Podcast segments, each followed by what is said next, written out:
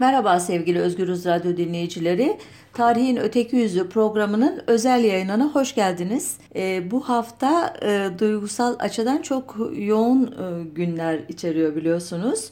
E, layık, cumhuriyetçi, Atatürk, Kemalist e, kesimler için 23 Nisan yani bugün e, Türkiye Büyük Millet Meclisi'nin açılış günü ve bu e, kurumun ima ettiği üzere ulusal egemenlik e, kavramının e, tartışılması açısından son derece önemli bir gün ve elbette 23 Nisan Ulusal Egemenlik ve Çocuk Bayramı meselesi var. Yıllardır o en azından okullarımızda kutlanan bir gün. Ermeni toplumu için hem gerek dünyada gerek Türkiye'de e, yaşayan Ermeniler için biliyorsunuz bir sonraki gün 24 Nisan e, Ermeni soykırımının 105. yıl dönümü olacak.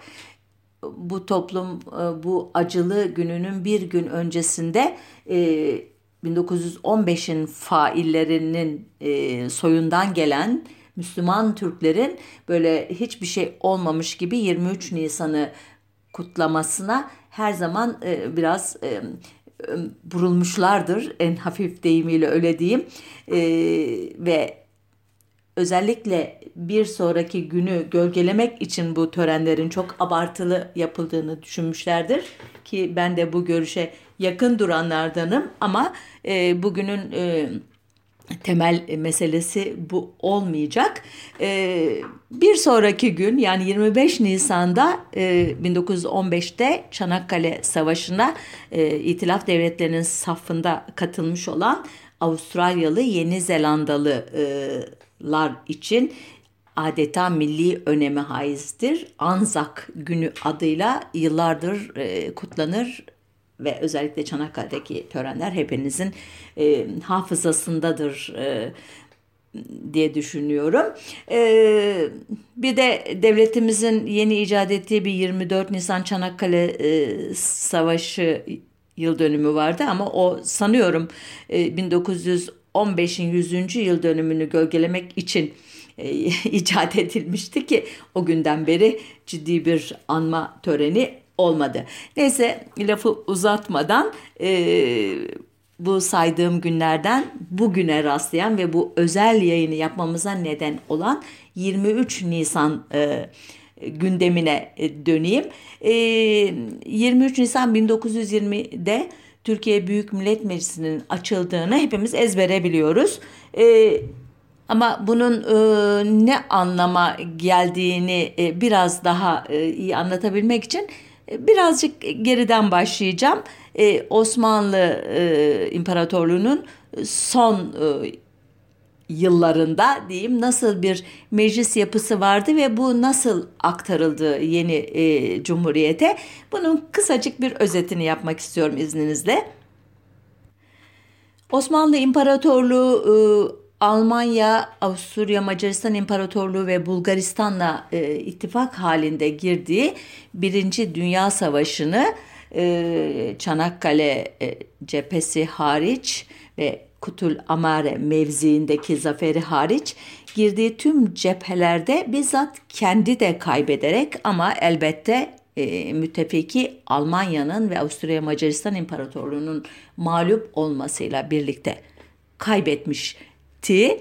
Bu e, durum 30 Ekim 1918'de Mondros mütarekesi ile e, kesinleşti. Bu e, bir ateşkes anlaşmasıydı ama daha sonraki gelişmelerden görüyoruz ki bu ateşkes anlaşmasının şartları neredeyse hiç tartışmasız uygulandı. Hatta genişletilerek uygulandı ve Lozan Barış Anlaşması'nın da e, temelini oluşturdu. E, anlaşma e, imzalandıktan sonra İtilaf devletleri e, kendilerinin e, kendilerine e, daha önceden e, kabul ettirdiği üzere bazı e, liman şehirlerine ve İstanbul'a e, işgal e, e, güçlerini çıkarmışlardı. Sembolik e, olması düşünülüyordu başlangıçta bunun. E, nitekim 7 Kasım 1919'da İtilaf Kuvvetleri adına İstanbul'a gelen iki İngiliz subayının görevi Harbiye ve Bahriye nezaretleri katında irtibat subaylığı yapmaktı. Ertesi günde ilk Fransız e, askeri heyeti geldi.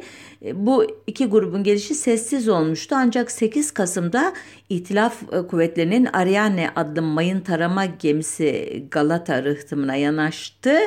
Ee, ve bu e, tarihten sonra işgal gözle görülür bir hal aldı. İşte 11 Kasım'da bir İngiliz harp gemisi, bir Fransız torpido kurvazörü geldi. 13 Kasım'da aralarında Yunanların ünlü Averov zırhlısının da bulunduğu 61 parçalık itilaf donanması limana ulaştı.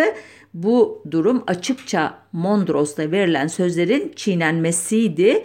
Ee, e, ve e, doğal olarak bunlar e, büyük tepki çekmişti.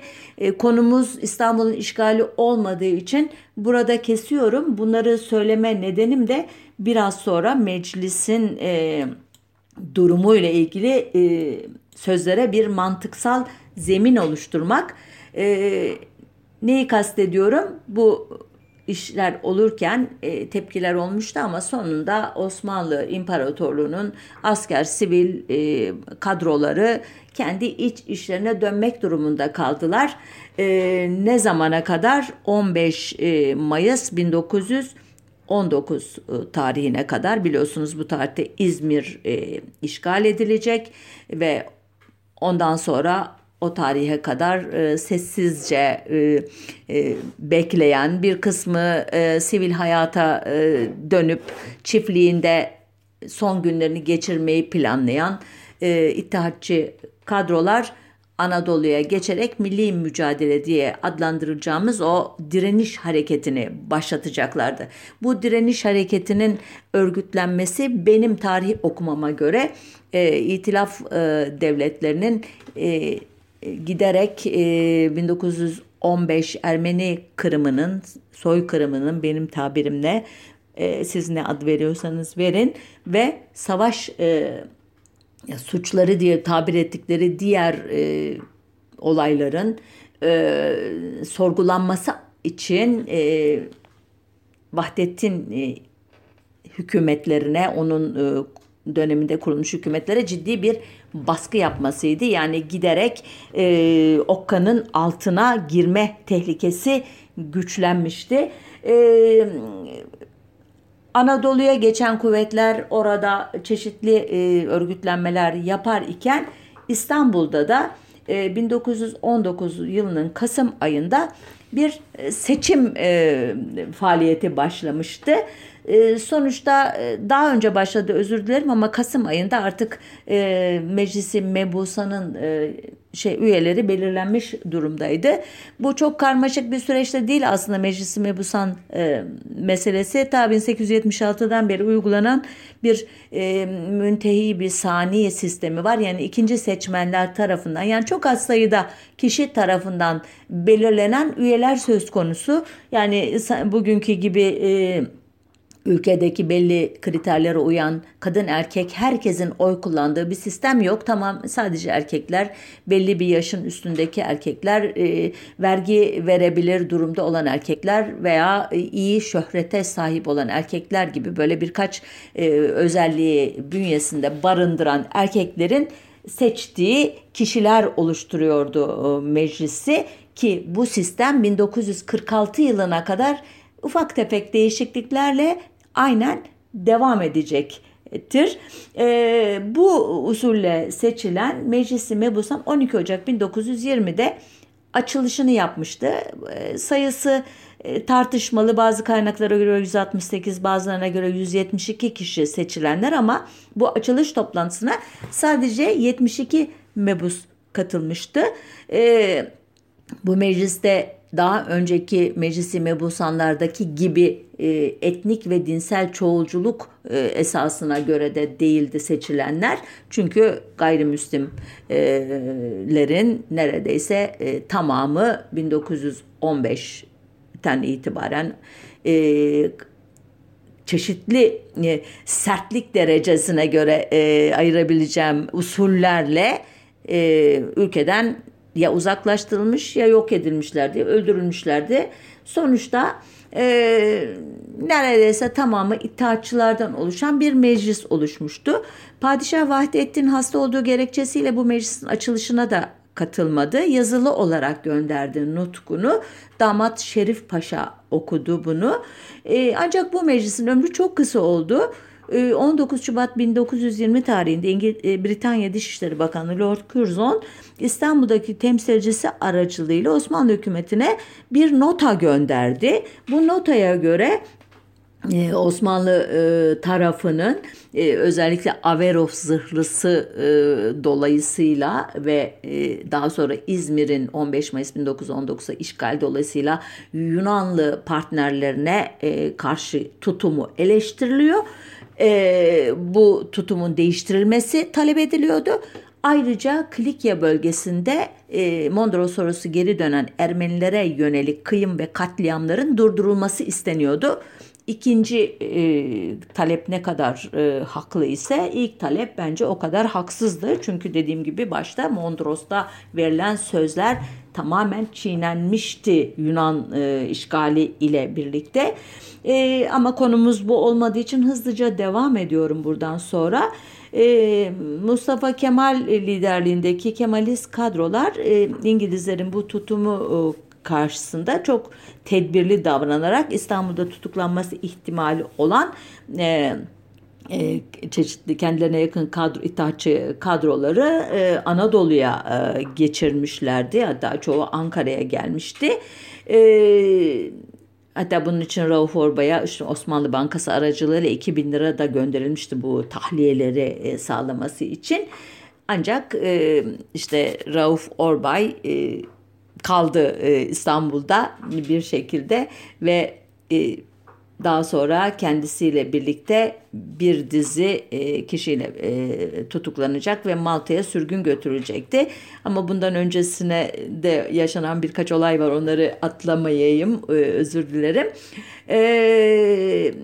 Fransızların Maraş'ta yerel çeteler karşısında başarısızlığa uğraması üzerine İtilaf Devletleri 4 Mart 1920'de Londra konferansının ardından e, İstanbul'u resmen işgal etme e, kararı aldığında bütün güçlerini İstanbul'a çeken İngilizler e, 9 Mart'ta e, Türk Ocağı binasını e, Harbiye Nezareti'nin itfaiye dairesini e, işgal ettiler.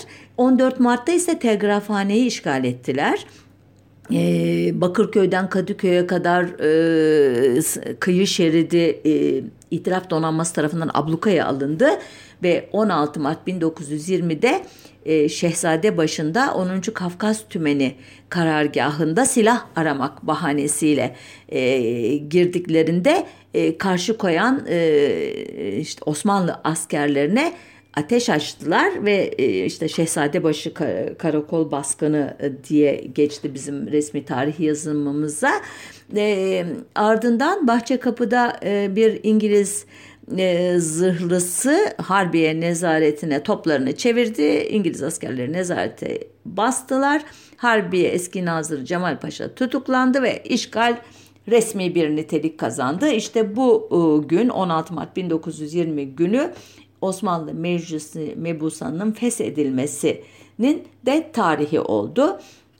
Ee, bunun e, arkasından tutuklamalar başladı dediğim gibi. içlerinde Rauf Orbay'ın da olduğu e, bir dizi İttihatçı lider e, savaş suçlusu ve Ermeni kırımı suçlusu olarak yargılanmak üzere Malta'ya e, sevk edilmeye başladılar. Kademeli olarak gitti. Bu bugün olmadı hepsi. E, böylece işte 18 Mart 1920 günü fiilen meclisin kapanması Mustafa Kemal'in e, kafasında olan planı yürürlüğe koyması için bir fırsat e, haline dönüştü. Mustafa Kemal 19 Mart 1920'de bir genelge yayınladı. Buna göre Ankara'da olağanüstü yetkilere sahip bir meclis toplanacaktı. E, bu meclise nüfusuna bakılmaksızın her livadan beşer kişi katılacaktı.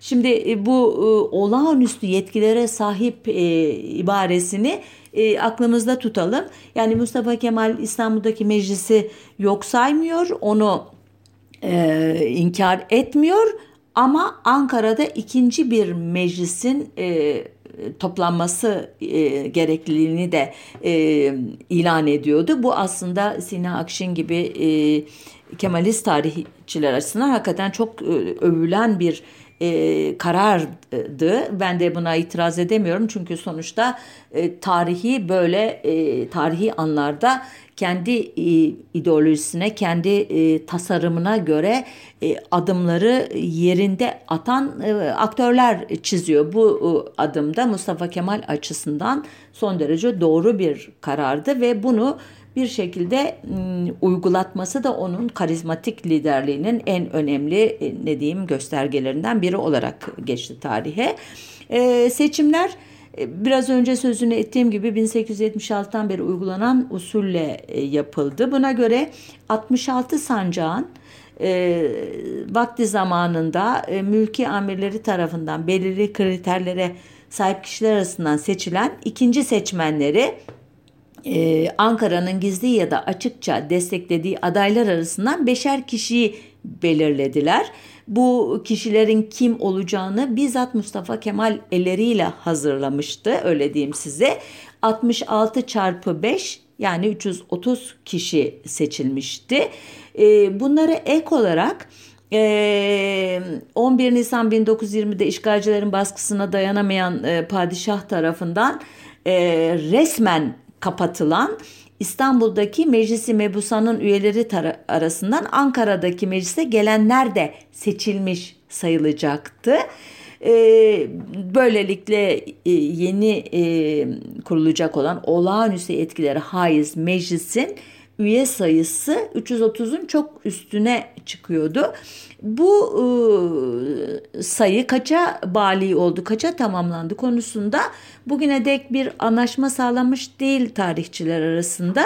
Çünkü bunların tam belgesi, e, seçmen mazbatası e, yok. E, çoğu olağanüstü şartlarda seçildiği için. Ee, örneğin dönemin tanıklarından Masar Müfit Kansu'ya göre üye sayısı 437'ye ulaşıyordu böylece. Tevfik Bıyıklıoğlu'na göre 438 oluyordu. Ee, Ali Fuat Cebesoy'a göre 337 o biraz daha mütevazi bir rakam söylüyor. Damar Arıkoğlu'na göre 414 e, idi. E, günümüzde e, bu konuda çalışan e, araştırmacılar da farklı rakamlar söylüyor. Örneğin Suna, Suna Kili'ye göre 376, Ahmet Mumcu'ya göre 390, e, Tarık Zafer Tuna'ya göre 337. Nihayet Ahmet Demirel'e göre 437 ki ben en çok Ahmet Demirel'in rakamını e, güvenilir buluyorum. Çünkü kendisi birinci meclis uzmanı neredeyse e, bir rakibi yok bu konuda. E, sonuçta bu şekilde oluşmuş olan üyelerle birlikte e, bir olağanüstü meclis e, e, faaliyete ne gün geçti? Hepinizin ezbere bildiği gibi 23 Nisan 1920 Cuma günü e, kaynaklarda birinci meclis Büyük Millet Meclisi e, adıyla 1921'den itibaren de Türkiye Büyük Millet Meclisi adıyla faaliyet gösterecek olan bu e, halen de e, ayakta olan çeşitli kesintilere e, rağmen e, yapı, kurum faaliyete geçti. E, İlk binası İttihat ve Terakki Fırkası Kulübü'nün binasıydı. Ee, işte açılış yapıldığı gün e, çatısının açık olduğu e, söylenir. E, işte yakındaki bir ilkokul inşaatından daha sonradan getirilen kiremitlerle çatısı kapanacaktır. Hatta bu işlerde e, faali, faal olan Vehbi Koç'un da e, bu kiremit işlerinden ilk olarak sermaye biriktirmeye başladığı bizim e, şeylerimizden anekdotlarından biridir. Resmi tarih eleştirisi yapanların e, paylaştığı anekdotlardan birisidir. E, bu sözünü ettiğim İttihat Terakki Fırka Kulübü binasında 15 Ekim 1924'e kadar e, faaliyet gösterdi TBMM. Bunu belirteyim. E, Cuma günü demiştim. Bugün e, özellikle e, seçilmiş e, olmalı. Çünkü e, Hacı Bayram Camii'nde çok e, bir e, görkemli bir e, dini tören e, yapılır. Kur'an'dan ayetler okunur, hatim indirilir. Hacı Bayram Veli Türbesi ziyaret edilir öyle ki bu dini tören öylesine e, ne diyeyim size e, görkemli ya da abartılıdır ki milli mücadelenin muhafazakarlığıyla e, tanınan hatta daha sonraki yıllarda tasfiye edilirken gericiydi bunlar tutucuydular devrim karşıtıydılar denilen kadroları arasında lider konumunda olan Kazım Karabekir Paşa bile bu töreni gereğinden fazla aşırı, koyu dindar ve dervişhane bularak tarihimizde hiçbir meclis böyle açılmadı diye yakınacaktır. Ee, halbuki Kazım Karabekir Paşa'nın e, bu e, yeni meclisin bileşemini e, baksa idi ki bildiğinden gayet eminim böyle bir şikayette bulunması çok yersiz olurdu. Çünkü üyeler arasında 8 şeyh 61 din adamı milletvekili olarak katılmıştı bu meclise. Şeyhlerden ikisi Nakşibendi, biri Bayrami, ikisi Halveti, biri Mevlevi, ikisi ise Bektaşi Şeyhi idi. Ee, ayrıca işlevsel e, ve sembolik açıdan çok önemli olan meclis başkan vekilliklerinden biri Mevlana Celaleddin Rumi'nin 19. göbekten akrabası olan Abdülhalim Çelebi'ye, diğeri ise Hacı Bektaş Veli soyundan gelen Cemalettin Çelebi'ye e, verilmişti. E, dahası Abdülhalim Çelebi meclis çalışmalarına uzun Mevlevi külahı ve özel Mevlevi kostümüyle katılacaktı. E, meclisin başkanlık kürsüsünün arkasında da e, birbirinize danışınız diye tercüme edebileceğim ve emrehüm şura beynühüm yazılı Şura suresinin 32. ayeti bir kitabe şeklinde çakılıydı. Şimdi Kazım Karabekir yani şaşırmakta haksızdı. Mustafa Kemal bu meclisin yapısını özellikle böyle oluşturmuştu. Açılış gününü özellikle Cuma'ya rastlatmıştı Niye 23 Nisan e, idi bu cuma günlerinden başka bir e, cuma olamaz mıydı? İşte burası e, açıkçası benim için de e, soru işareti içerir. 24 Nisan o tarihlerde henüz bugünkü kadar Ermeni toplumu açısından sembolik ve duygusal anlamını kazanmamış dahi olsa gayet iyi biliniyordu ki 1915 e, Ermeni tehciri 24 e, Nisan 1915 günü İstanbul'daki Ermeni toplumunun ileri gelenlerinin Çankırı ve Ayaş'a sürülmesiyle başlamıştı. Bunun e, resmileşmesi daha sonra olacaktı ama bugünün sembolik önemi Cumhuriyet'in bu kurucu kadroları tarafından gayet iyi biliniyordu. Çünkü çoğu bu e, 1915 suçuna iştirak etmiş kadrolardı. Ama e, bunu ispat edecek bir belge, bilgi, sözlü tarih anlatısına sahip değilim. Onun için burada daha fazla iddialı konuşamıyorum. Gelelim e, törenle ilgili e, anekdotlara. E, o tarihte yeni gün olan adı daha sonra Cumhuriyet olacak gazetenin başyazarı Yunus Nadi Bey şöyle tasvir etmişti törenin e, sivil e, yönünü.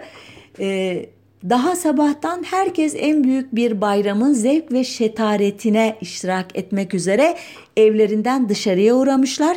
Kadın, erkek, çoluk, çocuk halinde e, halinde herkes kendine göre allı güllü en güzel elbiselerini giyerek Hacı Bayram Camii ile Büyük Millet Meclisi içtimagahı ittihaz olunan binaya kadar azami bir kilometre kutrundaki daire dahilinde bütün arsaları bazen damlarının tepelerine kadar bütün binaları doldurmak üzere her tarafı istilaya koyulmuşlardı. Yerli yabancı bütün Ankara bu muhit içine sıkışmaya çalışıyor fakat mümkün olmadığı için taşıyor taşıyordu. Bir hayat manzarası ki mütemadi dalgaları ve mütevali met ve cezirleri ile hakikaten heyecan vericiydi. Evet, e, coşkulu bir gün olduğunu anlıyoruz burada. Her açıdan e, çok büyük bir e, heyecan yaratmış besbelli. E, meclisin toplandığı binanın kapısında dualarla kesilen kurbanlardan sonra sıra meclisin açış konuşmasına gelmişti. Konuşmayı geleneğe göre en yaşlı üye olan Sinop mebusu Şerif Bey yapmıştı. Ardından Mustafa Kemal kürsüye çıkmış ve günün anlamına dair bir konuşma yapmıştı. Ertesi gün 120 e, ya da 115 mebusun katıldığı oylamada e, Mustafa Kemal 110 oyla meclis reisliğine seçildi. İstanbul'daki Meclisi Mebusan'ın reisi Celalettin Arif Bey de 109 oy alarak ikinci reis oldu. Konya mebusu e, Mevlevi Abdülhalim Efendi ile Kırşehir mebusu Bektaşi Cemalettin Efendi de biraz önce söylediğim gibi reis vekili oldular. E, meclisin onayladığı ilk kanun yani bir numaralı kanun Osmanlı Meclisi Mebusanı'nda görüşülmesine başlanan ancak sonuca erdirilmeyen ağınam resmi yani hayvan vergisi kanunu idi. Bu çok anlamlı bir şey aslında böyle söyleyip geçmeyelim. E, bu kanun vasıtasıyla iki meclis arasındaki devamlılık ilişkisi zımnen kabul edilmiş oluyordu. Orada başlayan, burada tamamlanan kanun ne demek? Biz birbirimizin devamıyız veya e, bir e, gövdenin iki kanadıyız demekti. En azından o tarih için. E, iki numaralı kanun ise iç isyanları bastırmak, asker kaçaklarıyla, casuslarla işte mücadele etmek için çıkarılan baş, hıyaneti vataniye kanunu oldu. bu kanun daha sonradan kapsamı genişletilerek Kemalist kadrolara karşı duran, muhalefet eden herkesin e, başının üstünde sallanan Damokles'in kılıcı olacak. Bunu e, biliyoruz. Bir küçük bir not olarak söyleyip geçeyim. E, Mustafa Kemal 1 Mayıs 1920'de meclise hitap ederken bugün pek çok kaynak tarafından çeşitli nedenlerle atıfta bulunan şu e, konuşmayı yapmıştı. Tamamını okumayacağım ama en önemli kısmını. Efendiler, meselenin bir daha tekerrür etmesi ricasıyla bir iki noktayı arz etmek isterim.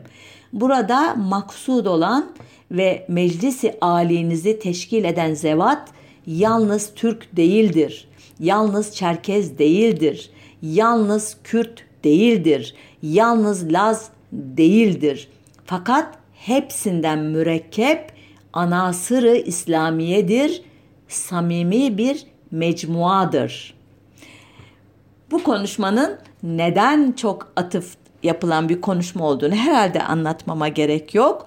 Sayılan e, e, etnik gruplar e, ve bunların hepsinin üstünde anasırı yani İslamiye, e, İslam unsurları diye yapılan şemsiye tanım ileriki yıllarda hem e, çeşitli milliyetçi çevreler tarafından hem de mütedeyyin e, diye adlandırılan kesimler tarafından çeşitli açılardan eleştirilecektir.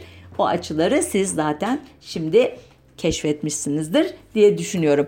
E, bu e, birinci meclisin e, dini e, kadrolar açısından ne kadar zengin olduğunu biraz önce belirttim. Merak edenler olabilir e, mesleki e, dağılım nasıldı diye e, soranlar olabilir. E, 115 sivil e, bürokrat ya da bürokrat emeklisi, 51 asker, 46 çiftçi, 37 e, tüccar, 29 avukat, 15 doktor, 10 aşiret reisi, e, 6 gazeteci, 2 mühendis e, ve 61 e, din adamından söz etmiştim. E, bunların elbette o 437 sayısını e, oluşturup oluşturmadığını elinizde bir e, hesap makinesi alarak e, yapmamanızı tavsiye ederim. Çünkü hem atıyorum din adamı kisvesiyle orada olup hem hukukçu olan vardı hem çiftçi hem tüccar olanlar vardı. Yani bir kesişim kümeleri vardı. Ama bu üyeler arasında ne yoktu? Emekçi sınıftan kimse yoktu. E, işçi, e, işte köylü, biraz önce çiftçi dedim ama onların çoğu büyük toprak sahibi ağlardı, feodal beylerdi hatta. E, emekçi sınıftan kimse yoktu ve ne yoktu? Kadın üye yoktu. Biliyorsunuz 1934'te kadınlara seçme seçilme hakkı verilinceye kadar milletvekili olarak bulunamayacaklar. İlk kez 1935 seçimlerinde kadın üyeler girecek. O da kotayla 17 artı 1 18'e tamamlanacak. Ee, başka kim yoktu? E, gayrimüslim üyeler yoktu elbette. E, 1877'den beri halbuki Osmanlı meclislerinde gayrimüslimler geniş biçimde temsil edilirlerdi. E, bu konuda diyeceksiniz ki onların belki isteği talebi olmadı. Hayır. E, 1922 yılının son günlerinde İstanbul'da kurulan Ermeni Türk Ali Cemiyeti'nin şeref başkanı Osmanlı Bankası yöneticilerinden Belç Keresteciyan ve Ermeni cemaatinin cismani meclisinin yani sivil meclisinin eski üyesi Artin Musodician e, Lozan e, görüşmeleri sırasında hem İsmet Bey'e telgraf çekmişlerdi hem de e, Mustafa Kemal'le görüşme talebinde bulunmuşlardı. Onlar e, ayrılıkçı değil bütünleşmeci olduklarını belirtmeye çalışıyorlardı bu mektuplarında ve e, yeni e, rejimin yanında e, olduklarını e, ifade ediyorlardı. Yani e, en azından Ermeniler açısından e, bir sorun yoktu. Mecliste kendilerine yer verilebilirdi. Nitekim daha sonradan Berç Keresteciyan 1935'te meclise girecektir. Yani güvenilir bulunmuştur o tarihte ama 1920 e, 23 Nisan'ında akla hiçbir şekilde gayrimüslim üyeyi koymak gelmemiştir. Ee, peki e, Kürt üye var mıydı? Bugün en çok tartışılan konulardan biri biliyorsunuz bu. Ee, biraz önce Mustafa Kemal'in 1 Mayıs tarihli konuşmasını okudum size kısa bir bölümünü en azından. Orada sayıldığı gibi Kürt, Laz, Çerkez, Arap kökenli üyeler vardı. Fakat bunlar bu kimlikleriyle değil elbette e, daha e, üst e, bir e, şemsiye altında Anasır İslamiye mensubu olarak katılmışlardı meclise. E, 72 e, üyenin en azından Kürt anne babaya sahip olduğu ya da kendini Kürt olarak tanımda ya da Kürt vilayetlerinde doğduğu kabul ediliyor. İsmail Göldaş'ın çalışmaları var bu konuda ama net bir e, liste e, çıkaramıyoruz. Ancak bunların hemen hemen hepsi e, Anasır İslamiye olmasa dahi İttihat Terakki Cemiyeti'nde yer alacak kadar milliyetçi anlamda Kürtlük bilincinden yoksun kişilerdi. Yani etnik Kürtlük bilinci vardı ama milliyetçi anlamda bir siyasi üst kimlik olarak Kürt olarak görmeyen kişilerdi kendilerini. Ee, bu da yetmezmiş gibi e, Mustafa Kemal işte Kürt nüfusun yoğun olduğu yerlere kendi adamlarını serpiştirerek kontrolü daha da pekiştirmişti. Örneğin Denizli doğumlu ve Arap kökenli Mazhar Müfit Kansu bugün dahi en yüksek oranda Kürt temsiliyetinin e, o, e, arkasında duran diyeyim size Hakkari mebusu yapılmıştı. İstanbul doğumlu bir Çerkez olan Rafet Orbay Sivas mebusu yapılmıştı ki Koçgiri vesaire do, bölgesinden dolayı Kürtlük e, şey, şeyinde e, haritasında önemli bir yeri vardır Sivas'ın. İzmir doğumlu bir Türk olan Ali Haydar Yulu Van mebusu yapılmıştı. Ermeni ve Kürt e, şeyi vilayetidir Osmanlı döneminde itibaren. Yine İstanbul doğumlu bir Türk olan Hacı Şükrü Bey Diyarbakır mebusu yapılmıştı. Selanik doğumlu bir Türk olan Cahit Erdal Bey Kars mebusu yapılmıştı. E, böyle listeyi uzatabiliriz. E, bunlara ilaveten biraz önce sözünü ettiğim gibi e, Diyarbakırlı Fevzi Pirinççioğlu gibi 1915 Ermeni soykırımında rol alan bir e, Kürt e, Lozan görüşmelerine dahi gönderilmişti ama ağzını bile açmamıştı orada veya Zülfü Tigrel bunlara Kürt demek yersiz olur herhalde bugünkü e, milliyetçi e, paradigma içinden bakınca. E, Ali Şükrü Bey e, cinayeti vesilesiyle e, kısacık anlatmıştım meclisin e, bu birinci meclisin tatil edilip seçimlere gitmesini. Onun için uzun uzun anlatmıyorum orada ama ikinci meclis seçimleri e, işte Nisan ayından 1923 Nisan'ından başlıyor ve e, 11 Ağustos 1923'te ilk meclisin açılışına kadar süren böyle uzun bir süreç. E, bu e, seçimler 1912'de İttihatçıların e, muhalifleri sindirmek için kullandıkları e, yöntemlere e, ithafen sopalı seçimler diye adlandırılmıştı. Bu seçimlerde sopalı seçimler diye adlandırılacak kadar sert geçti e, ve e, ikinci meclisle birlikte ülke hızla otoriter tek parti yönetimine doğru gitti. Hatta bunun da ötesine geçildi. İttihatçı fedai geleneği yeniden boy gösterdi. İşte Mahmut Goloğlu'na göre mesela e, mecliste kabadayılar ya da silahendaz grubu diye bilinen e, işte Osmaniye mebusu Topçu İhsan ve Avni, Kozan mebusu Ali Sahip, Bozok, Bozok mebusu Salih, Rize mebusu Rauf ve Afyon mebusu Ali Beyler mecliste silahla dolaşmaya başladılar. Hatta Ardahan mebusu Deli Halit Paşa'yı e, tartakladılar ve tabancayla da kaza yani yaraladılar. Sonra da öldü biliyorsunuz.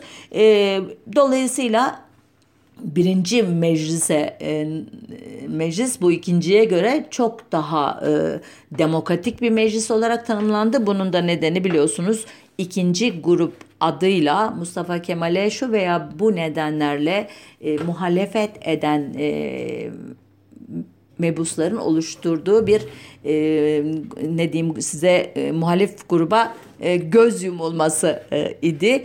E, elbette ikinci grup e, bu ikinci mecliste e, eser miktarda e, temsil edildi. Daha sonradan da tamamen tasfiye olundu. E, bu programı bitirirken e, 1920 yılının 23 Nisan'da açılan e, bu meclisin şerefine bugün kutlanan 23 Nisan Ulusal Egemenlik ve Çocuk Bayramı meselesindeki e, yanlış tarih anlatısını da düzeltmek istiyorum. E, bugün pek çok kişi bu özel günü çocuklara Mustafa Kemal Atatürk'ün armağan ettiğine inanır. Ancak gerçek böyle değildir. Neden? E, TBMM'nin açıldığı gün e, olan 23 Nisan adı 23 Nisan e, o tarihte adı olmayan bir milli bayram olarak kabul edilmişti. Ama ne zaman? Bir, iki, özür dilerim bir yıl sonra e, bu konuya dair tek maddeli kanun aynen şöyleydi. Türkiye Büyük Millet Meclisi'nin ilk yevmi küşadı yani açılış günü olan 23 Nisan günü milli bayramdır. Dikkat ederseniz kanunda çocuk bayramı ibaresi yoktu.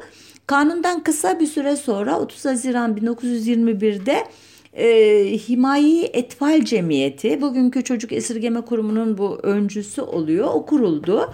E, aslında daha önce 1917'de e, İstanbul'da İttihatçı İsmail Canbulat tarafından kurulmuş aynı adlı bir cemiyet vardı ve 7 yıldır aralıksız çocuklarla ilgili etkinlikler düzenliyordu ama e, Cumhuriyet döneminde cemiyetin e, iddiaçılık ve masonlukla bağdaştırılması rahatsızlık yarattığından olsa gerek Ankara merkezi yeni bir cemiyetle bu tarihçenin temize çekilmesi gerekli görülmüştü. E, ilginçtir. E, bu tarihten sonra aslında iki cemiyette faaliyetine devam etti.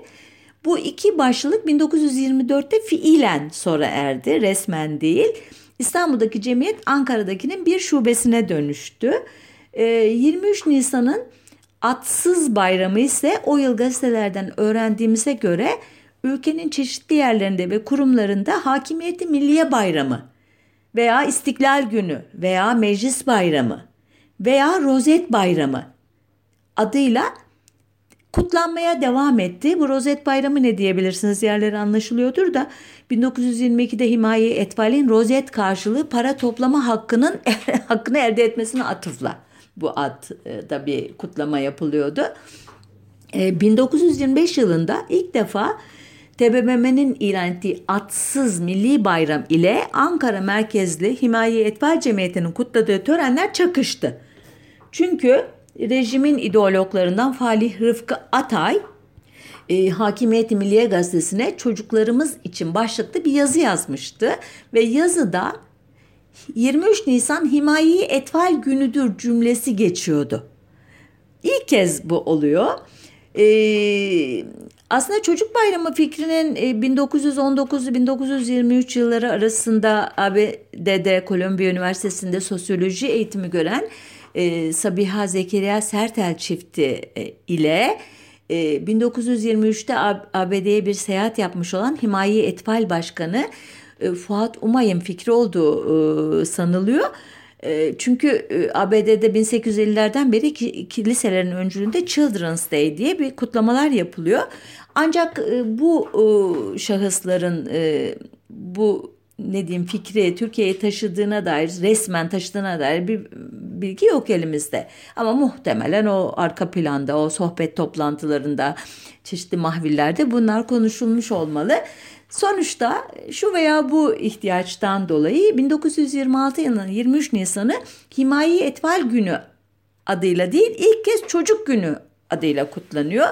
E, hatta 23 Nisan 1926 tarihli Hakimiyeti Milliye Gazetesi'ndeki yarı resmi bir gazete o tarihte ilk kez açık açık 23 Nisan Türklerin Çocuk Günüdür ibaresi okunuyor. E, 1927 yılında bayramın adı gazetelerde artık Çocuk Bayramı. E, bu o yıl törenlerde çocuklar Ankara Numune Hastanesi ve Erkek Lisesi arasındaki alanda toplanıyorlar. Sonra arabalara bindirilip gezdiriliyorlar. Çocuk alayına katılan çocuklar çocuk sarayına artık neresiyse anlayamadım. Götürülüp şeker ve pasta yiyorlar. Salıncaklarda sallanıp çeşitli oyunlar oynuyorlar. Sonra bir de çocuk balosuna katılıyorlar. Ancak ilginçtir 1927 yılındaki bu anma törenlere Mustafa Kemal katılmıyor. Halbuki bu konuda bir çok güzel bir makalesi, makalesi olan Mehmet Öznur Alkan'a göre e, çocuk sevgisi malum olan Atatürk ilk yıllarda diyor meclisteki kutlamaları kabul eder. Geçit resmi sırasında balkona çıkarak askerileri ve öğrencileri selamlardı. Törenin ardından da küçük bir kız paşanın yanına gider. Kumaşa kırmızı ile 23 Nisan yazısı işlenmiş pek zarif bir takvimi milli bayram hatırası olarak verirdi. Paşa çocuklarla beraber bir müddet otururdu ama bu olayın çocuk bayramı ile ilgisi yoktu diyor. Yani demeye getirdiği şu çocuk bayramı değilken bile bunları yaparken neden diyor adı çocuk bayramı olduktan sonra katılmamıştı. Bu ilginçtir. Bence de ilginç. Ee, yarı resmi e, Cumhuriyet Gazetesi'nin 23 Nisan 1928 tarihli nüshasına bakılırsa Bayramın adı bir kez daha değişmiş bu tarihte. Çünkü ilgili haberde bugün Büyük Millet Meclisi'nin açıldığı günün yıl dönümü ve yetim ve öksüz yavruların bayramıdır yazılı. Yine Mustafa Kemal katılmamış ama bu sefer Başbakan e, İsmet Bey ve eşi Mevhibe Hanım teşrif etmişler e, törenlere. Yani çocuk bayramı lafı gitmiş yetim ve öksüz yavruların bayramı olmuş. Neden acaba onu da anlamak mümkün değil. 1929'dan itibaren bayram yine adını kaybediyor. Bu sefer işte çocuk haftası, Hakimiyeti Milliye Bayramı, Rozet Bayramı, Nisan Bayramı, Çocuk Bayramı gibi çeşitli adlarla okuyoruz gazetelerde. Üstelik bunların tertipçisinin devlet mi yoksa himaye etfal cemiyeti mi olduğu da belli değil. Sonuçta e, böyle biraz daha gidiyor ve 1933 yılında e, kutlamalar stadyumlara taşınıyor adı net olmamakla birlikte. Aynı yıl programa dönemin marif vekili Reşit Galip'in müellifi oldu. Ünlü andımız ekleniyor. Andımızı yıllarca okuduk okullarda biliyorsunuz. Tekrarlamayayım. Hikayesi başka bir programa kalsın. Cumhuriyet'in başka özel günlerinde de böyle isim kargaşası vardı. Bu ve benzeri sorunları halletmek üzere 20 Mayıs 1935'te mecliste görüşülmeye başlanan Milli Bayram ve Umumi Tatiller hakkında 2739 sayılı kanunla e, bu sorunlar çözülmeye çalışıldı. E, bu bağlamda bizim programımızın konusu olan 23 Nisan'ın atsız bayramı da bir ada kavuştu. Diyeceksiniz ki oh nihayet çocuk bayramı olarak tescil edilmiştir e, bu tarihte. Hayır maalesef e, yıllar içinde yapılan çocuk temalı bunca etkinliğe rağmen e, 23 Nisan bayramının adı Hakimiyeti Milliye Bayramı olarak geçti kanuna yani Ulusal Egemenlik bayramı bugünkü e, sade dille. E, peki ne zaman çocuk bayramı oldu e, diye soracaksınız haklı olarak. Çünkü o kadar köklü bir inanış var ki bu konuda. E, ve ve de e, Atatürk'ün e, çocuklara armağan ettiği bir bayram olduğu konusunda bunun mutlaka e, eskilere giden bir hikayesi olmalı. Değil mi? Evet, epeyce eskilere gidiyor ama e, 1920'lere kadar gitmediğini zaten anladınız bu dakikaya kadar. E, bu konudaki ilk adım 12 Mart 1971'de bir muhtıra vererek siyasete, sivil siyasette balans ayarı yapan ve bu tarihten sonra anayasa maddelerini değiştiren bazı e, yeni kurumlarla Milli Güvenlik Kurumu falan gibi e, araçlarla e, sivil siyaset üzerinde bir vesayet rejimi kuran e, asker e, e, kadrolar yaptı bu işi. İlk olarak e, Hakimiyeti Milliye Bayramı ile e, çeşitli kurumların himaye etfal geleneğini izleyerek yaptığı çocuk bayramı, çocuk haftası etkinliklerini aynı güne rastlattı. 1972 ve 79'da çıkarılan yönetmeliklerle e, fiilen e, bu işi e, birleştirdi. E, 79 yılında TRT e, aracılığıyla 23 e, Nisan e, uluslararası düzeyde de bir çocuk şenliği olarak kutlanmaya başlandı biliyorsunuz. 40'ı e, aşkın ülkenin e, çocukları e, Türkiye'ye geldiler. Türkiye'deki ailelerce misafir edildiler. Ülkelerinin dans, müzik veya işte kukla, pandomim gibi geleneklerini bizlere sergilediler. Mecliste sembolik olarak e, yöneticilik yaptılar, orada konuşmalar yaptılar falan. Yani artık iş e, milli, yerel olmaktan çıkıp uluslararası düzleme taşınmıştı. Ama bayramın adı hala çocuk bayramı değildi. Bu e, işi de 12 Eylül 1980 e, darbecileri yani Kenan Evren ve e, şürekası halletti. Bu konuda çok güzel bir makalesi olan Mehmet Öznur Alkan'a göre darbeden sonraki ilk 23 Nisan'da bayramın gerekçesi olan e, TBMM'yi ortadan kaldırmış olduklarını ve dolayısıyla kutlanacak bayramın hakimiyet milliye bayramı olamayacağını, bu adla kutlanırsa e, geriye dönük sorgulamaların yapılacağını e, fark ederek e, 17 Mart 1981'de alelacele bir kanun çıkardılar ve bayramın adına çocuk bayramı ibaresini eklediler.